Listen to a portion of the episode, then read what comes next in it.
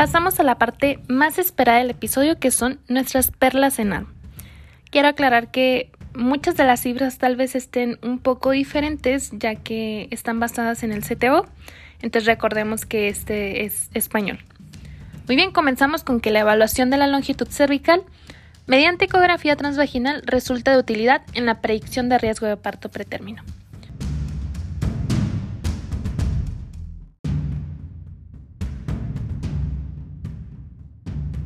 La fibronectina es una proteína que se produce en las membranas de manera fisiológica hasta la semana 20. Cuando se detecta más allá de la citada semana, implica riesgo de parto pretérmino. La actitud obstétrica ante la amenaza de parto pretérmino va a depender de la edad gestacional, no de la modificación cervical y de si existe o no rotura de membranas. No se utilizarán fármacos tocolíticos en gestaciones de más de 35 semanas, ya que la única ventaja de este tratamiento es demorar el parto hasta alcanzar la madurez pulmonar que se induce con la administración de corticoides. Atosiban es un antagonista de la oxitocina que inhibe competitivamente la oxitocina, útil en el tratamiento de la amenaza de parto pretérmino con escasos efectos secundarios, como náuseas, vómitos y cefalea.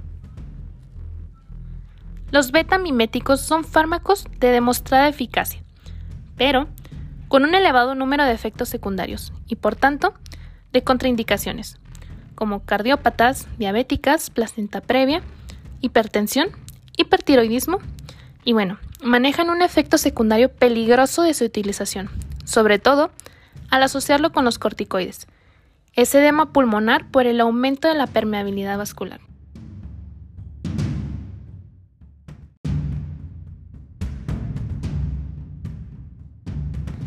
Los antiprostaglandínicos como la indometacina también se pueden utilizar como tocolíticos, pero con precaución, por los defectos secundarios que pueden causar, sobre todo en el feto, como el cierre precoz del ductus arterioso y oligoamnios.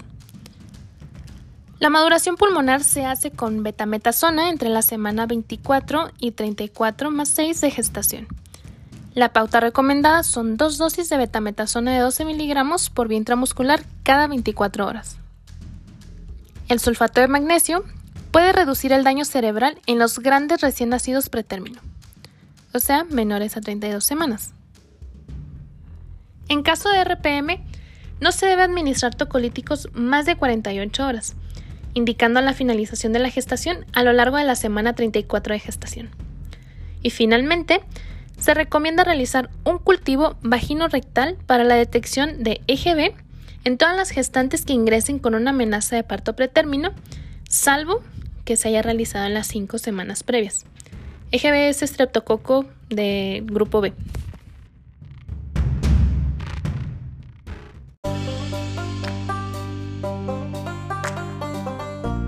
Pasemos ahora con nuestros casos clínicos. Son dos, están bastante sencillos. El primero nos menciona que nos llega una paciente de 34 semanas de gestación que acude a urgencias por presentar contracciones uterinas con la sospecha de amenaza de parto pretérmino. Se realiza registro cardiotocográfico fetal, comprobándose la existencia de dos contracciones en 20 minutos. Una longitud cervical medida por ecografía de 3 centímetros. ¿Cuál sería la actitud correcta? Tenemos cuatro opciones. La primera nos menciona ingresar a la paciente y dejar evolucionar, pues el feto ya está maduro bajo el punto de vista pulmonar. Número 2. Dejar que se desplace nuevamente a su domicilio advirtiéndole que realice reposo y que acuda de nuevo a urgencias si la dinámica se hace más frecuente. Número 3. Ingresar a la paciente y administrarle tocolíticos para frenar la dinámica. Y número 4 Ingreso en la sala expectantes repitiendo, si sigue la dinámica, la ecografía vaginal para ver si existe modificación en el cervix. Y nuestra respuesta correcta es... Muy bien compañeros, si están estudiando. El número 2.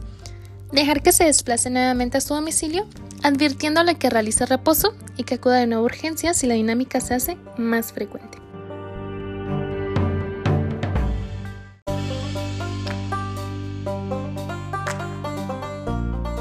Nuestro segundo caso es una mujer de 26 años, primigesta de 32 semanas, que quedó urgencias por dolor cólico y lumbalgia. Nos refiere pérdida de líquido y en la exploración no se observa sangrado ni líquido amniótico vagina. Se confirma latido cardíaco fetal normal y la ecografía vaginal informa un acortamiento cervical del 60%. En los primeros 10 minutos de vigilancia cardiotocográfica se presentan tres contracciones. ¿Qué pensaríamos como primera opción en esta paciente? Son cuatro opciones.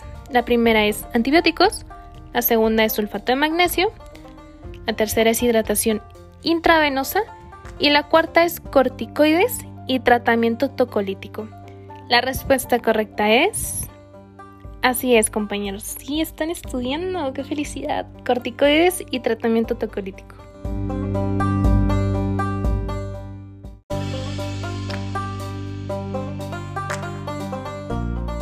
Recordemos nuestras posibles preguntas. Van a ser dos, súper sencillas. Número uno, menciona las pruebas diagnósticas para la rotura prematura de membranas.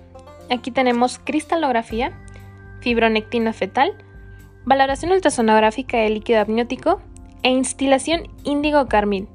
Que recordemos que no está ya funcional esto, pero bueno. Número 2. ¿Cuáles son las contraindicaciones para manejo expectante en pacientes con embarazo pretérmino?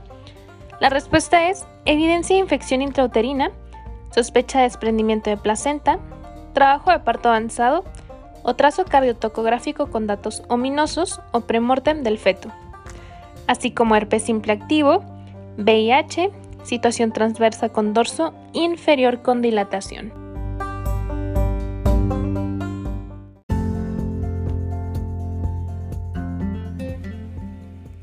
Con esto daríamos por terminada nuestra revisión del tema. Espero les sea de mucha ayuda. Recordemos que donde quiera que se ama el arte de la medicina, se ama también a la humanidad. Platón. Nos vemos en el siguiente episodio.